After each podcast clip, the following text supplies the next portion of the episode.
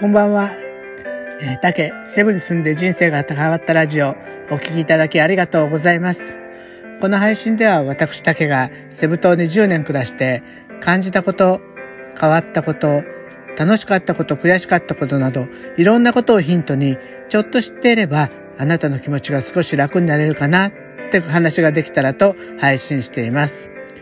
セブンのことだけでなく、日常で感じること、将来の夢や希望など、ちょっと元気になれるビタミン剤を目指しています。今日は記念すべき第52回です。えっ、ー、と、今日は実はですね、息子と一緒に、えー、大阪の日本橋に息子が欲しいっていうパソコンを買いに来ました。実はね、数日前にね、二人で、あの、西野さんの映画を見た後二人で、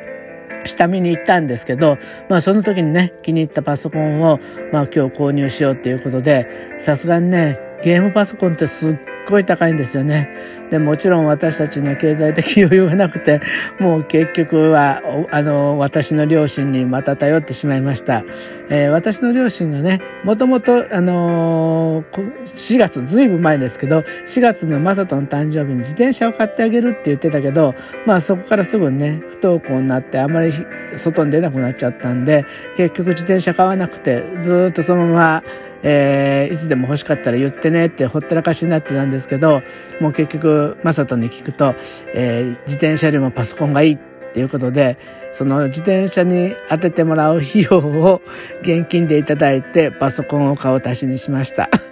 で、私たちが、えー、サポートできるお金では足りないので、マサトの実は持続化給付金ちゃんと渡したんですよ、マサトに。そしたらそれをしっかり貯めていて、そこから自分の足りない不足分を全部出して、えー、気に入ったモデルを購入できたっていうことになります。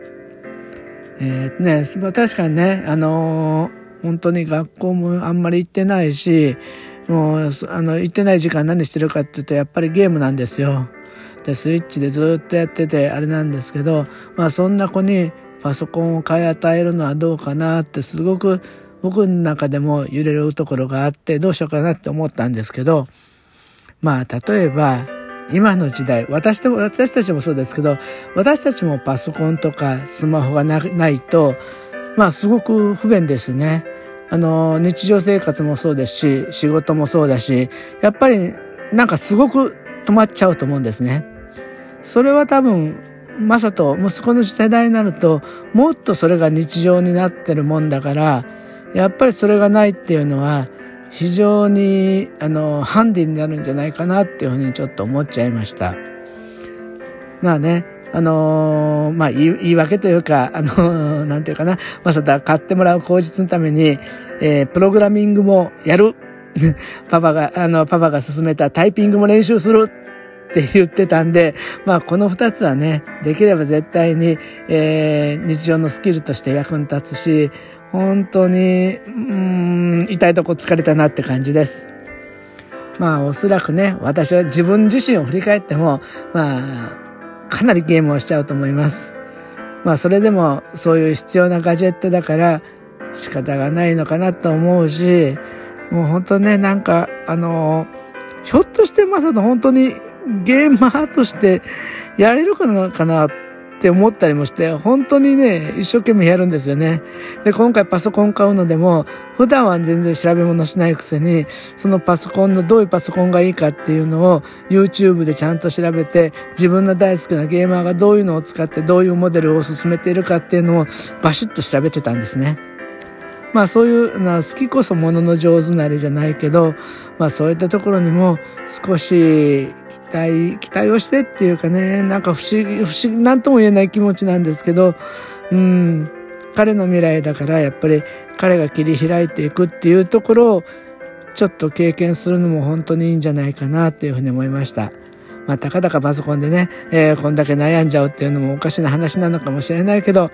やっぱりね、僕たちにとっては大きな出費だし、まあ、まさともね、子供もそういう状況なんで、